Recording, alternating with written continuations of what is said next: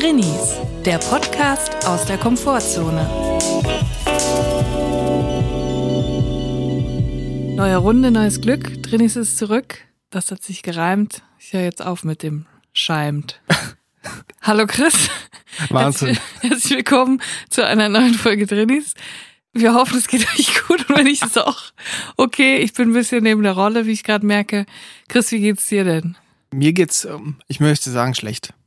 Ich habe vorhin, ich hab vorhin einen Brief angeleckt, einen Umschlag und ich habe mir einmal quer über die Zunge geschnitten. Ah, schön. Und also Hast du desinfiziert und dann Pflaster drum gemacht? ich habe dann so ein Mundwasser genommen mit viel Alkohol, weil ich dachte, ja, das muss desinfiziert werden. Das hat natürlich, also das war die Hölle. Ich spüre jetzt irgendwie auch nicht so in Teilen der Zunge nicht mehr ganz so viel. Mal gucken, vielleicht fällt's ja noch ab bis zum Ende der Folge. Fragst du dich nicht auch, warum es im 21. Jahrhundert wirklich nötig ist, Briefe anzulecken? Ja, das habe ich mich auch gefragt. Oder auch andere Frage, wer ist dafür verantwortlich, dass wir immer noch Briefe anlecken? Also meines Erachtens ist das irgendeine Person gewesen im höheren Vorstand bei der Post irgendwann mal, die entweder besoffen war oder verkatert Oder drauf steht. oder drauf steht, einen Zungenfetisch hat und dann gesagt hat, ey Leute, im- Meeting, Leute, ich hab's. Und alle gucken und sind still.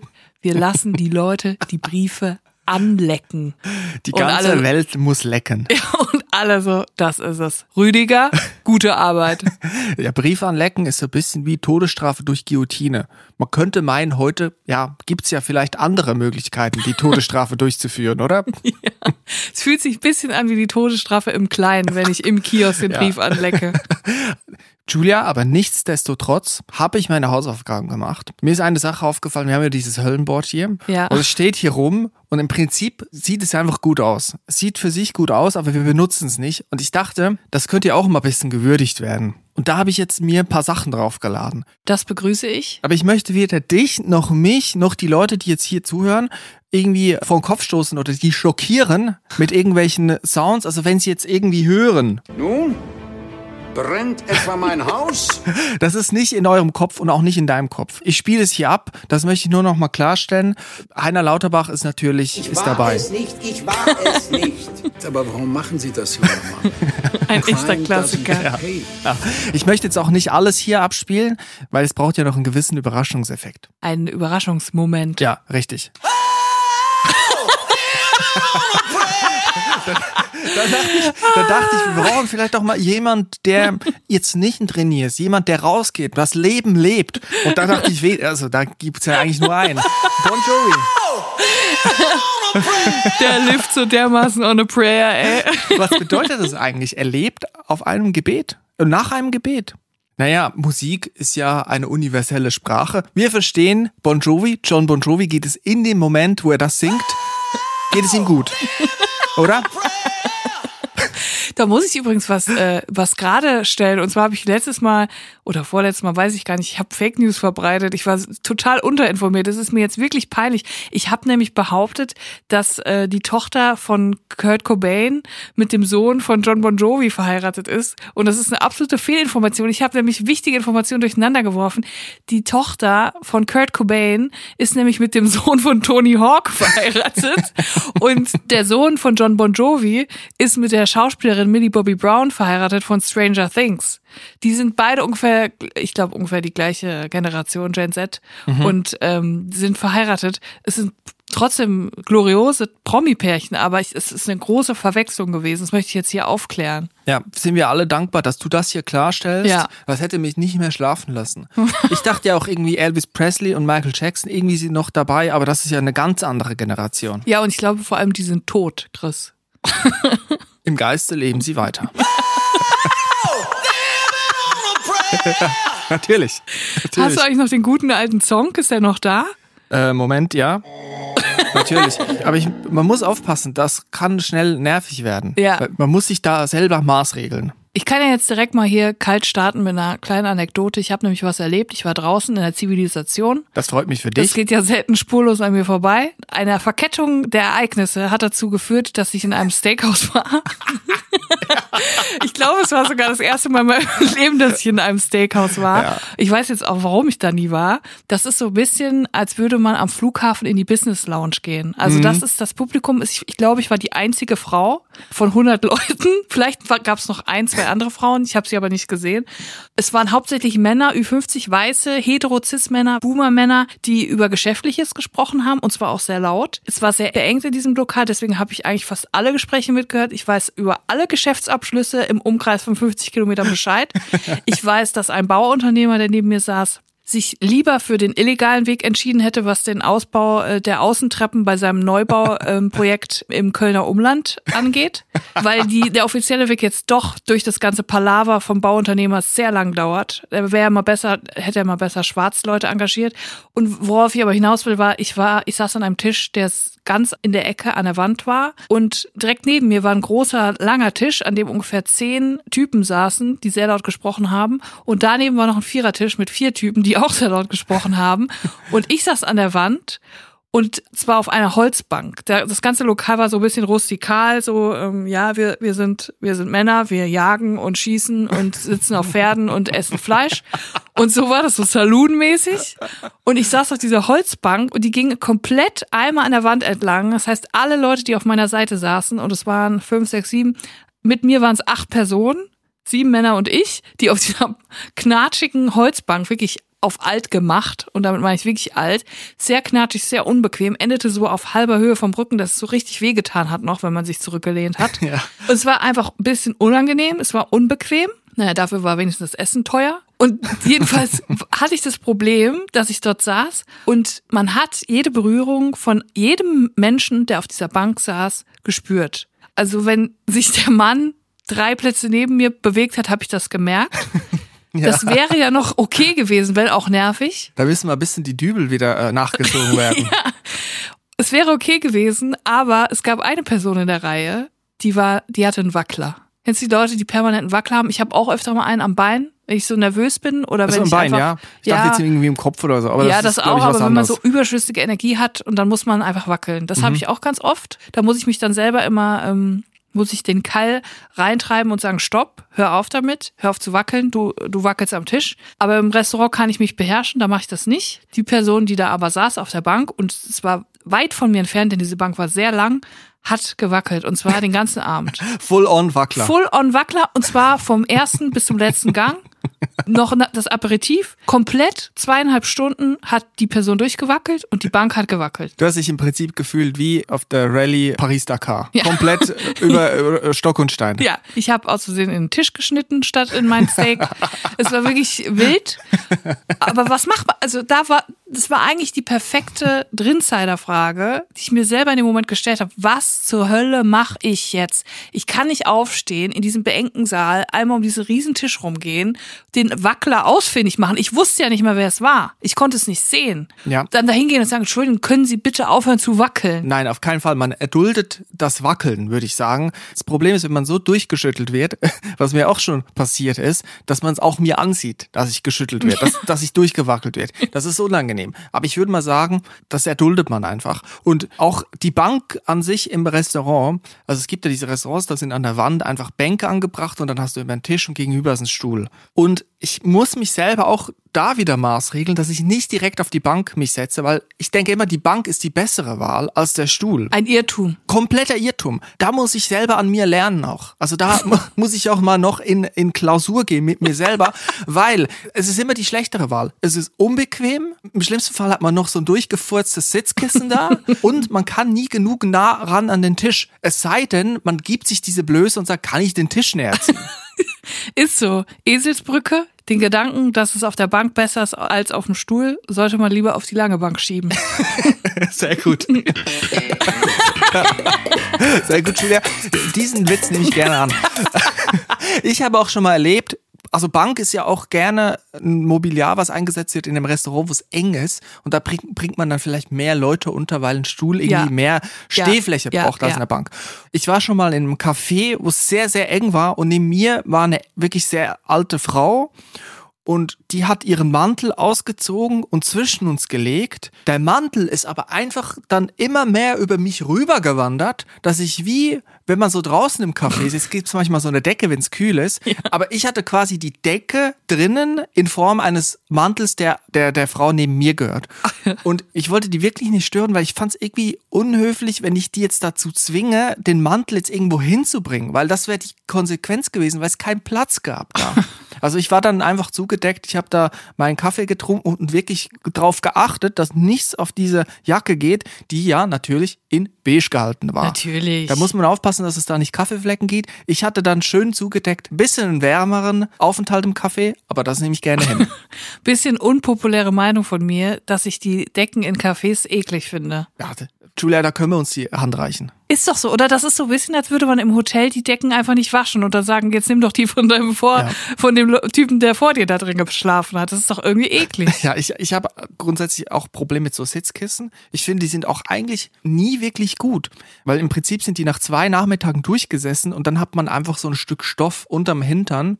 Ja, es zieht dann vielleicht nicht so. Es zieht nicht so um die Nieren rum, wenn man in der Fußgängerzone sitzt im Café. Aber ein Freund davon bin ich nicht. Es sollte eigentlich eine Sitzkissenpflicht geben, dass jeder sein eigenes Sitzkissen mitbringt, überall hin.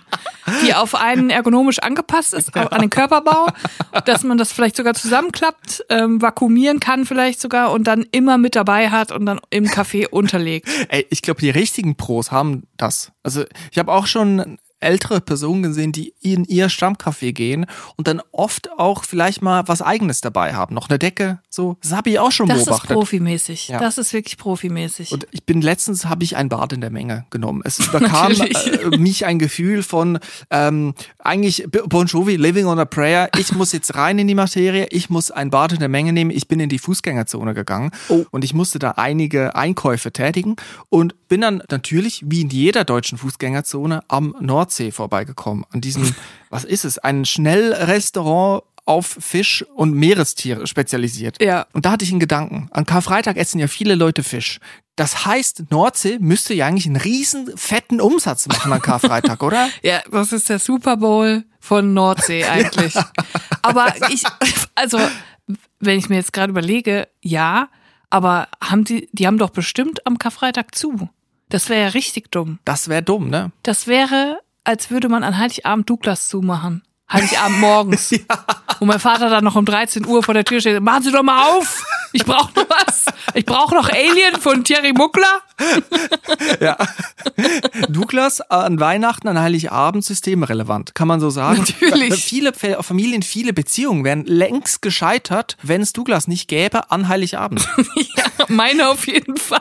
Also ich habe mich dann gefragt, macht Nordsee an Karfreitag ihr Geschäft? Nee, also einen guten Umsatz meine ich damit. Kann sein, dass sie geschlossen haben.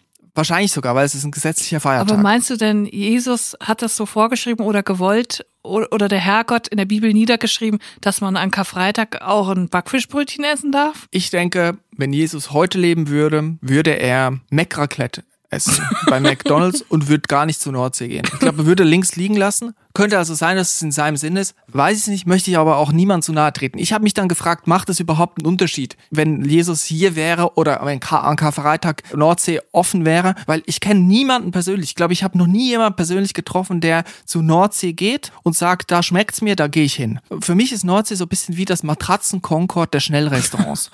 Die sind überall, man sieht Ja. sie. Es scheint so, als würde das Geschäft laufen, aber da drin gesehen habe ich noch nie jemanden. Noch nie. Man war auch noch nie da. Ich weiß überhaupt nicht, wie die Sachen da sind. Ich weiß es nicht, warum existiert das? Ich würde eher zu Matratzenkonkord gehen und da ein Kissen essen, anstatt bei Nordsee.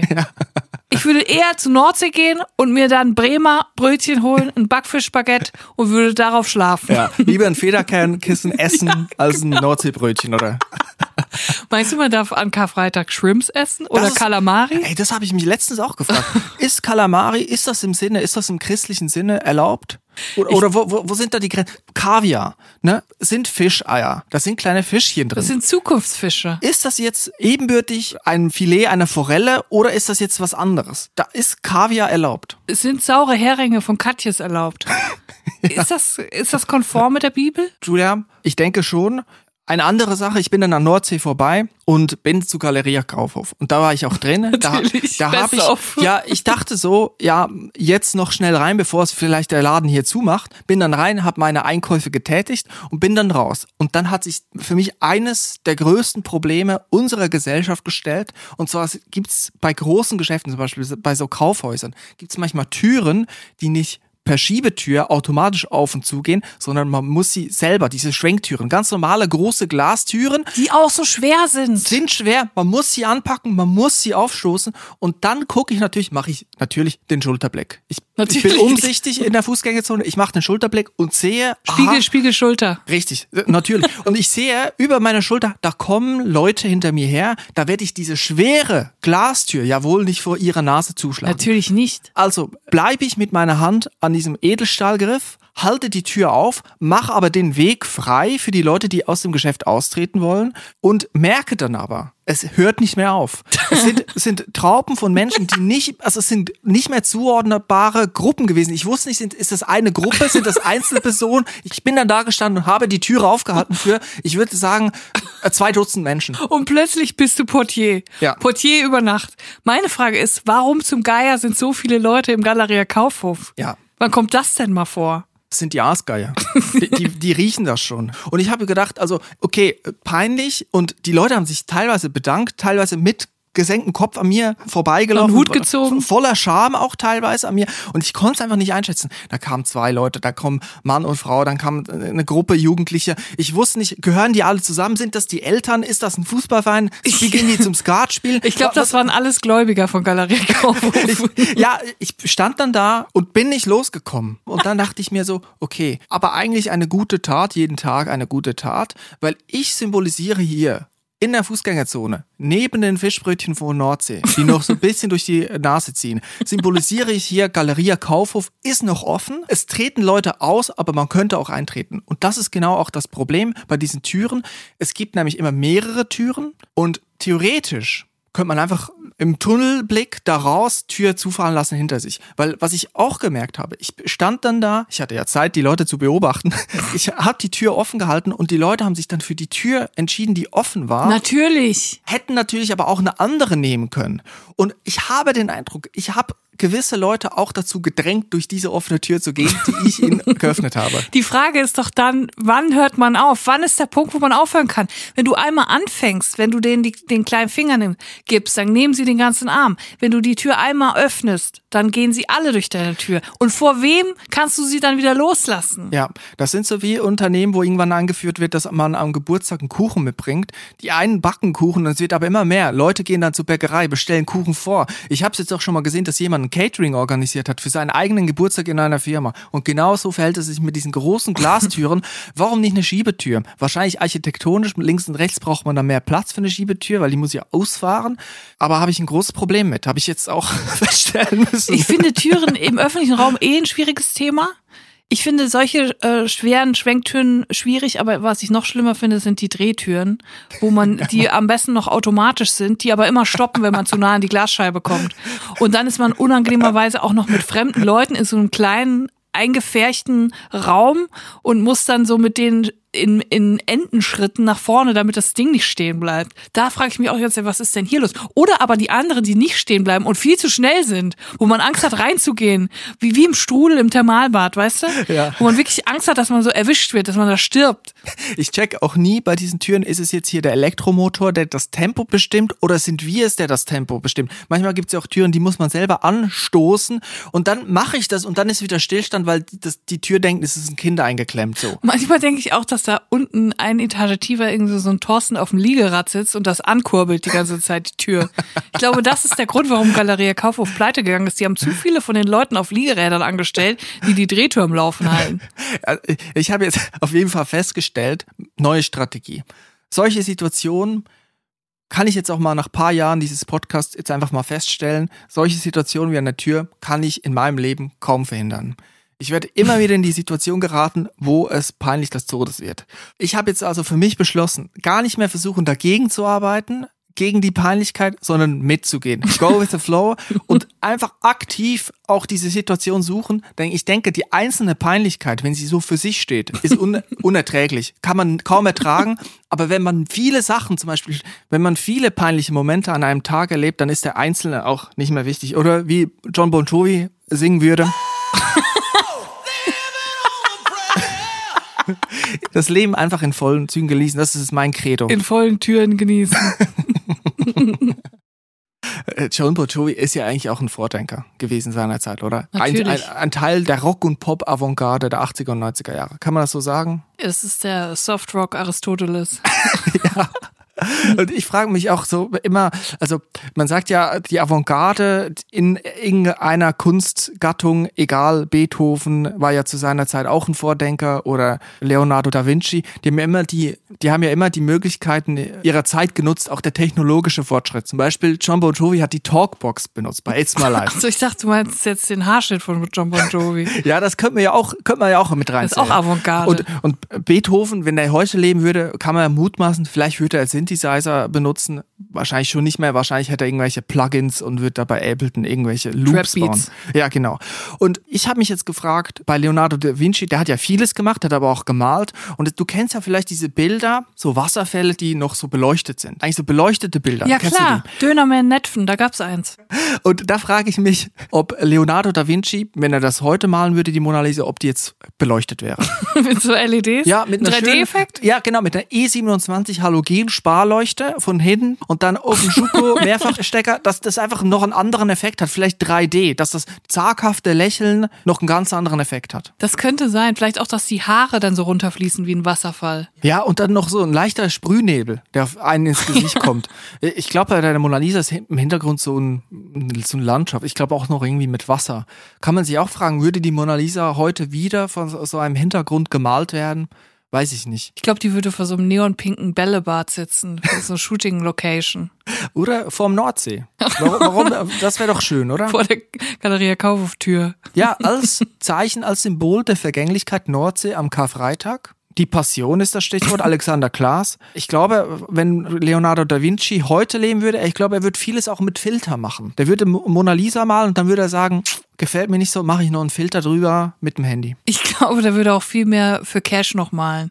Der würde, glaube ich, so ähm, Dagobert Duck Bilder malen und dann so Dollarzeichen da drauf in so Neonfarben und so Markenlogos von Chanel, Louis Vuitton, Dior und das würde der dann verkaufen. Dann würde er mit ein bisschen Acrylfarbe von Bösner würde er so draufpinseln und dann würde der einfach so Fantasiepreise aufrufen. 10.000 Dollar. Und dann kommt irgendjemand, der ein Influencer aus Dubai, der Steuern hinterzieht und sagt, ja, das ist mir wert. Das hänge ich mir ins Schlafzimmer und dann äh, wäre er aber ganz schnell reich geworden. Hätte er sich gar nicht so abmühen müssen mit der Mona Lisa. Übrigens, Mona Lisa, wahrscheinlich die eine der größten Enttäuschungen meines Lebens. Neben, neben meinem Drucker und meinem Laminiergerät ist die Mona Lisa gewesen. Also, die war ja unglaublich klein. Ich natürlich dahin gefahren ins Louvre in der, in der großen Aussicht. Jetzt sehe ich endlich mal das krasse Gemälde aus Mr. Bean.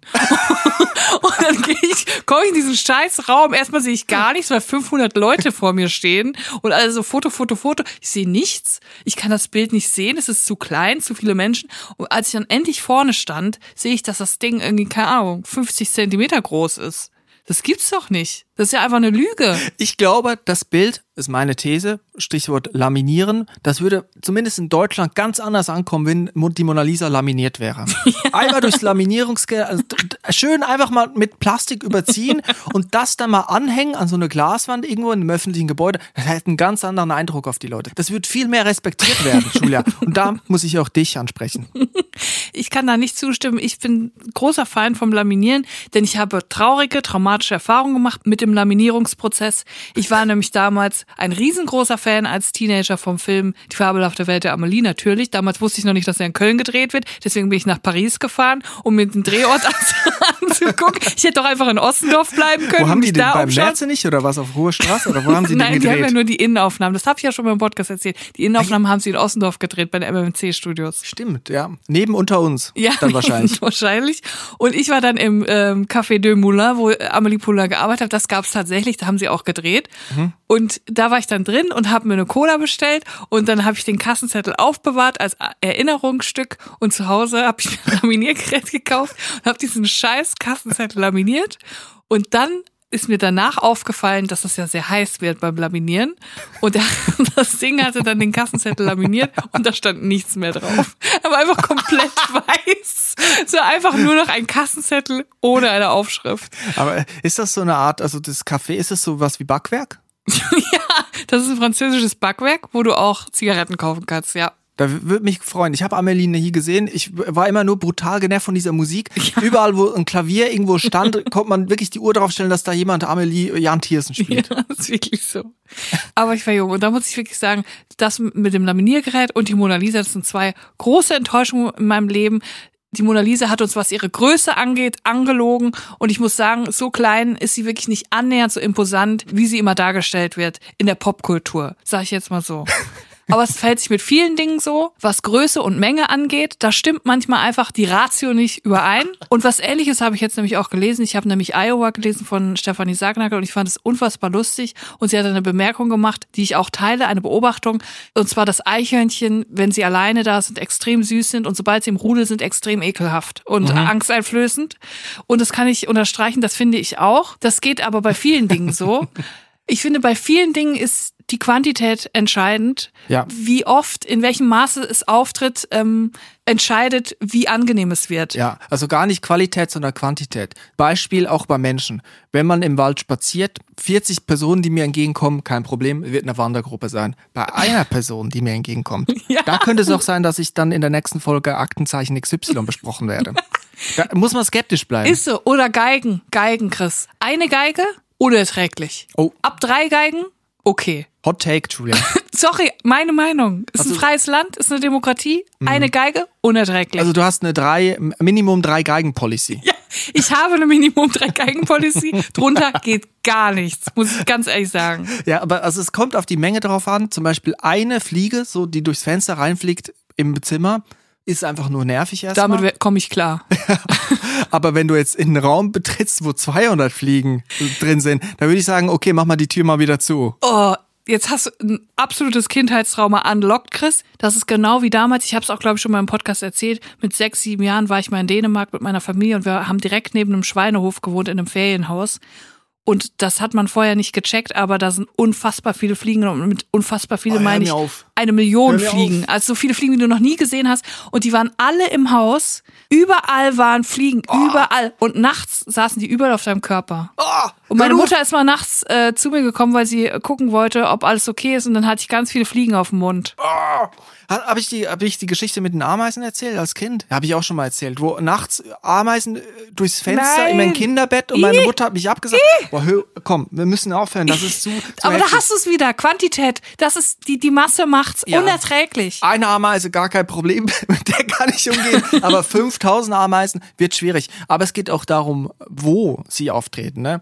Also ein Eichhörnchen im Wald, kein Problem. Aber wenn du auf dem Klo sitzt und es kommt plötzlich ein Eichhörnchen aus der Schüssel raus, da, das ist ein Problem. Da muss ich auch sagen, worüber mir zu wenig gesprochen wird. Also Glastüren bei großen Einkaufshäusern ist das eine.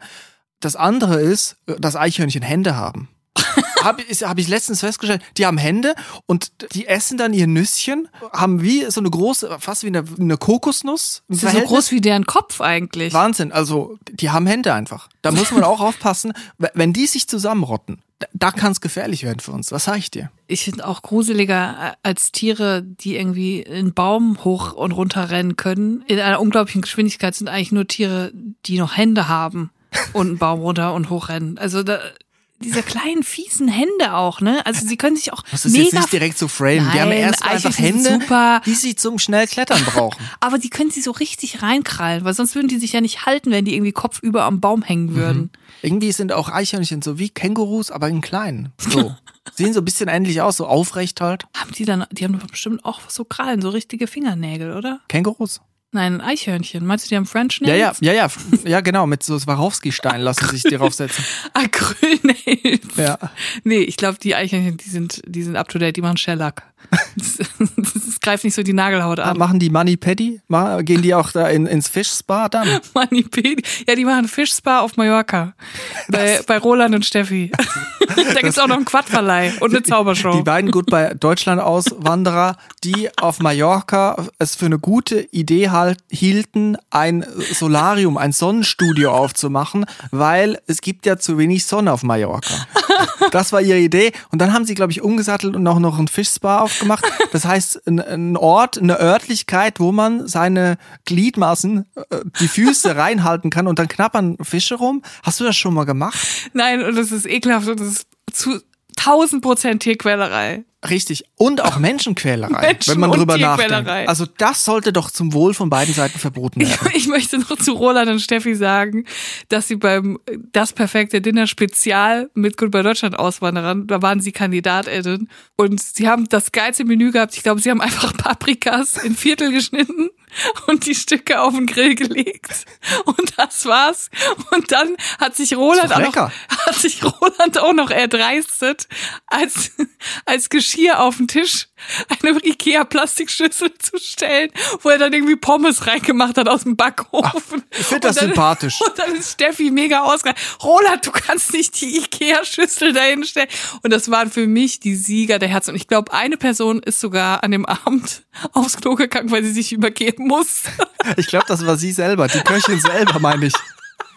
Ey, aber ganz ehrlich, Roland und Steffi sind doch immer in Wuppertal im Ikea, weil sie da diese Gra Gravur, die, die gravieren doch da die Sachen ein. Ich weiß nicht, ob sie das noch machen. Aber das haben sie mal gemacht. Man konnte da irgendwie so 3D-Skulptur mit dem eigenen Gesicht konnte man da gravieren lassen von denen. Es gibt ja auch so, wenn man jetzt ein Handy kauft, oder ich habe es auch schon bei Schuhen gesehen, dass man das sie individualisieren kann, wenn man die bestellt.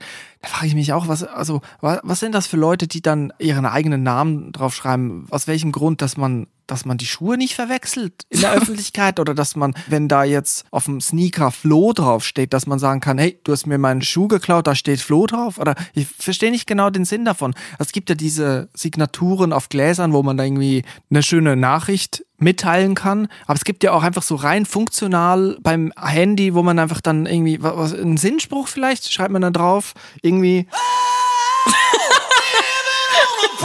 Ja, zum Beispiel. Ja, es gibt doch auch die Unterhosen, wo die Wochentage draufstehen. ja, Wo ich so denke, äh, ja, aber wenn er dann zum Beispiel an einem Samstag den Freitag anhat, dann würde ich direkt denken, i. Julia, du? ich- hatte eine Phase meines Lebens. Nein! Und jetzt muss ich kurz Nein, hör auf. Es tut mir leid, aber Nein. nein, es war bei Socken erstmal und die sind mir in die Hände geraten. Am Wühltisch habe ich nach Socken gesucht und das habe ich dann erst zu spät gesehen, dass da Montag, Dienstag, Mittwoch und so weiter draufsteht. Das hat mich wirklich gestresst. Du kannst dir das nicht vorstellen. Da hatte ich irgendwie die Socken aufgebraucht, dann gab es nur noch einen Freitag, aber es war erst Mittwoch und dann saß ich da und dachte, was mache ich jetzt? Soll ich ohne Socken rein? Naja, Absolute Krise, wenn du dann dienstags äh, im Freibad bist, barfuß und musst dann diese Socken anziehen, weil du musst ja dienstags die Socken anziehen, die Dienstagssocken. ja. Absoluter, absoluter Psychostress. ist dann auch eine gesellschaftliche Verantwortung, weil du musst dir vorstellen, du trägst am Mittwoch eine Donnerstagssocke und dann sieht das jemand und denkt, es ist Donnerstag. ja, was du damit für eine Kettenreaktion auslöst. Da bricht der DAX ein. Das ist der Schmetterlingseffekt. Ey, ich habe jetzt aber noch was anderes, was uns wirklich die Tränen der Freude in die Augen schließen lässt. Und zwar haben wir eine Nachricht bekommen, ein Introvert-Tipp. Endlich ist es wieder soweit. Jemand hat uns einen Introvert-Tipp geschickt an info.drinis.de. Und zwar gilt das ähm, leider nicht für alle Leute, die diesen Podcast hören, sondern nur für die, die in Niedersachsen, Hamburg und Bremen sind. Es ist heute ein sehr spezifischer Introvert-Tipp. Aber ich möchte der Community den trotzdem nicht vorenthalten. Introvert-Tipp. Und zwar kommt dieser Introvert-Tipp von Lucy, die schreibt, heute Morgen habe ich etwas gesehen, was mich inspiriert hat und was ich gerne teilen möchte. In dem Zug, in dem ich immer fahre, es handelt sich um den Metronom, Menschen aus Niedersachsen, Hamburg und Bremen kennen ihn, gibt es eine Anhängevorrichtung hinten an den Sitzen, so kleine Knöpfe. Deshalb hatte ich meinen Blick nie nach oben gerichtet. Aber heute habe ich etwas entdeckt. Nämlich, dass es unten an den Gepäckdingern dran noch Haken gibt. Und zwar nicht so direkt am Fenster, sondern die ragen in den Raum hinein. Denn die Schienen dafür befinden sich in etwa zwischen den Sitzen. Ich hoffe, ihr könnt euch das vorstellen. Also die Haken sind verschiebbar und die Schienen dafür gehen quasi längs über den Sitz entlang. Luftlinie über den Armlehnen in der Mitte. Wie dem auch sei, ich habe diese Entdeckung nur aus demselben Grund gemacht, aus dem sie auch bahnbrechend ist. Eine Person hatte einen langen Mantel an einen solchen Haken gehängt und saß dahinter, komplett abgeschirmt von meinen Blicken und auch denen der anderen Fahrgäste. Eine eigene kleine Kabine.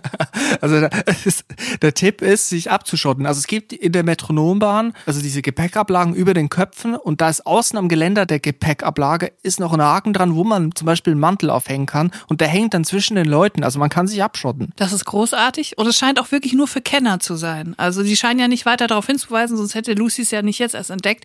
Es scheint also wirklich für die Hardcore-Drennies zu sein.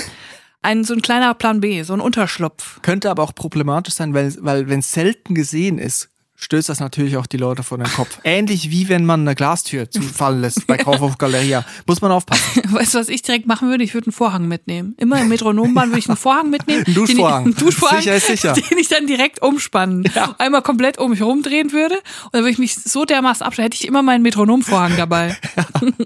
Ich, ich würde es aber auch versuchen, in den anderen Bahnen Deutschlands und international versuchen umzusetzen. Vielleicht immer einen kleinen Karabiner oder so einen Kabelbinder mit haben und dann die Jacke oben anbringen einfach. Gut, es ist vielleicht ein bisschen, ja, könnte Fragen aufwerfen, aber seit ich weiß, dass es Leute gibt, die wirklich Kaffeemaschinen mit in den Zug nehmen und die dort so kleine Nespresso-Maschinen Die extrem verwandt mit mir sind. ja, die dort anschließen, die, das haben wir uns ja auch schon gefragt, wo sind da die Regeln? Man müsste wahrscheinlich mal die Hausordnung der Bahn, der Deutschen Bahn durchlesen, weil man, also es gibt ja bestimmt irgendeine Regel, dass man da jetzt nicht Raclette machen darf, oder? Ja, denke ich schon. Ich würde aber auch noch sagen, alle Leute, die nicht das ähm, Privileg haben, mit der Metronombahn fahren zu können und da diesen, ähm, diesen geheimen Haken haben, wo sie ihren Duschvorhang dran aufklipsen können, vielleicht sollten die Leute, die mit den anderen Bahnen fahren, einfach anfangen, ihre eigenen Haken anzubringen.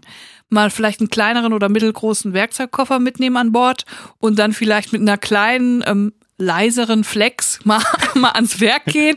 Ich sag mal so, es wäre ein Dienst äh, am Volke für die Allgemeinheit. Wir wären alle dankbar, wenn mehr von diesen, vielleicht so in so einer Guerilla-Aktion, und manche Leute verschütten ja so Blumensamen in der Stadt, vielleicht könnten die Leute jetzt so guerillamäßig mit so einer kleinen Ja. Bosch anfangen, ähm, solche Haken zu installieren in der Bahn. Es gibt ja auch in so Städten gibt's ja auch so Baumpatenschaften, manchmal so ähm, Wohnvierteln, wo dann so Bäume zwischen den Autos, wo die Autos stehen gepflanzt sind, dass Ja. man die gießt, weil es jetzt immer trockener wird. Vielleicht muss man das auch einfach mit der Deutschen Bahn machen, dass wir Zug- oder Waggonpatenschaften übernehmen, weil es das, das Unternehmen selber nicht hinkriegt, dass ich sage, ich habe den, äh, den Wagen 16 vom IC 208 nach Braunschweig Oder nur für einen Sitz. Genau, und, und, und um den kümmere ich. Und da gibt's ja auch so eine kleine Plakette. Achtung, das ist ein Patenschaftszug, behandeln Sie ihn mit Respekt. Hier sind viele AnwohnerInnen dran beteiligt, für das Überleben dieses Waggons zu sorgen. Ich übernehme die Patenschaft für einen Vierertisch im Bordbistro.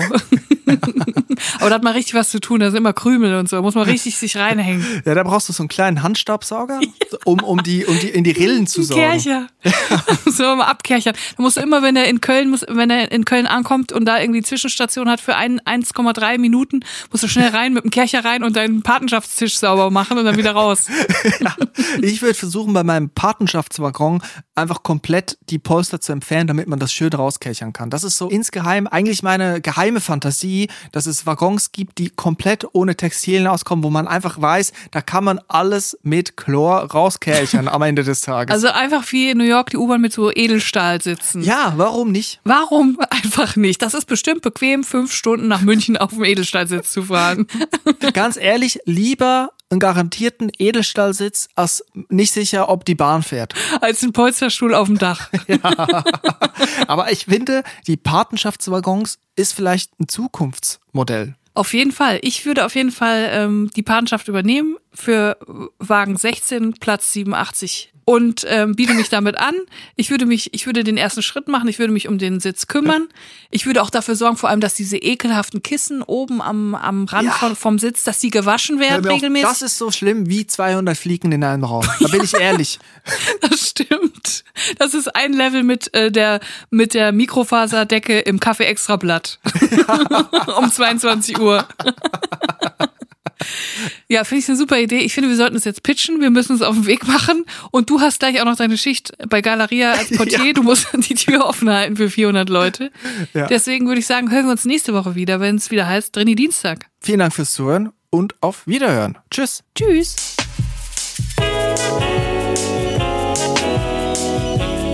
Drinnies, der Podcast aus der Komfortzone.